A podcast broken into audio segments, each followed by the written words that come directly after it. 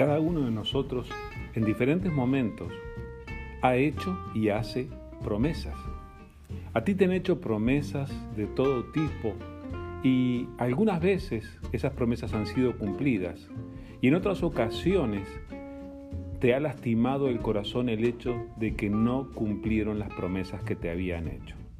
De la misma manera, tú también, tú también haces promesas y algunas de tus promesas las cumples y otras de tus promesas no las has cumplido.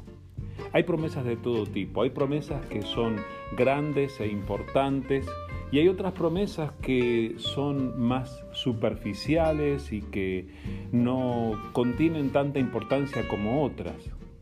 Préstame tu bolígrafo, te lo devuelvo enseguida. ¿Sabes? Eso es una promesa. Tú pusiste tu palabra como garantía de que ibas a hacer lo que dijiste. Así que por favor, devuelve el bolígrafo. De la misma manera pasa con todas nuestras promesas. Y sabes una cosa, a Dios le importa que tú hagas una promesa y Dios mismo espera que esa promesa tú la cumplas. Tal vez para recordar la importancia de todo esto, sería bueno que consideremos estas palabras de Jesús. Están escritas en el Evangelio de Mateo capítulo 5 del versículo 31 al 32. Dice así, se ha dicho, el que repudia a su esposa debe darle un certificado de divorcio. Pero yo les digo, que excepto en caso de infidelidad conyugal, todo el que se divorcia de su esposa la induce a cometer adulterio, y el que se casa con la divorciada comete adulterio también.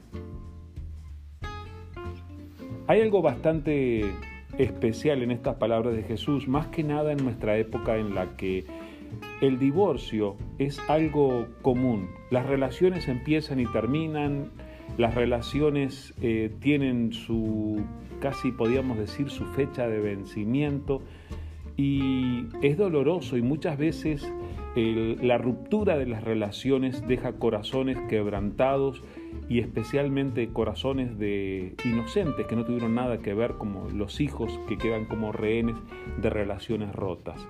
Ahora, no es eso lo que Dios quiere y Jesús refleja la voluntad del Señor. Inclusive menciona un artículo de la ley que decía que el que repudia a su esposa le, dé un certificado de divorcio.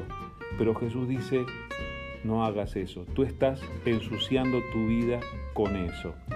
Pensando en esto, eh, yo recordé este otro pasaje bíblico que está escrito en el libro del profeta Malaquías, en el que Dios expresa también lo que piensa del divorcio.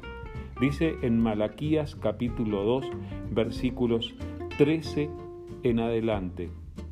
Dice, otra cosa que ustedes hacen es inundar de lágrimas el altar del Señor. Lloran y se lamentan porque Él ya no presta atención a sus ofrendas ni las acepta de sus manos con agrado. Y todavía preguntan por qué.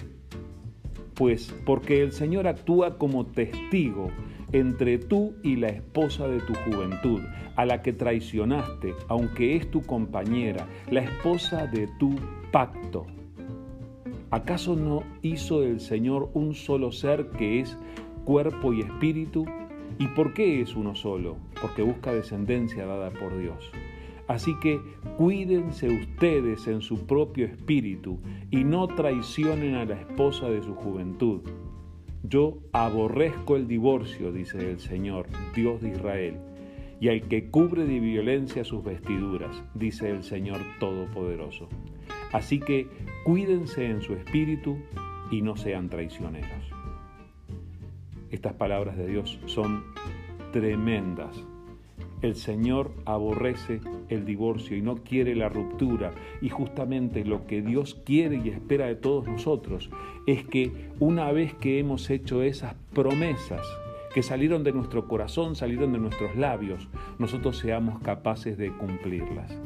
Sí, todos quebrantamos promesas y tenemos que volver a Dios y pedirle, Señor, perdóname porque hice las cosas mal. Pero por favor, ahora que tú sabes que tienes un pacto, que tienes compromisos hechos con palabras que salieron de tu corazón y de tu boca, cumple con tus promesas, porque Dios escucha. Que Dios te bendiga.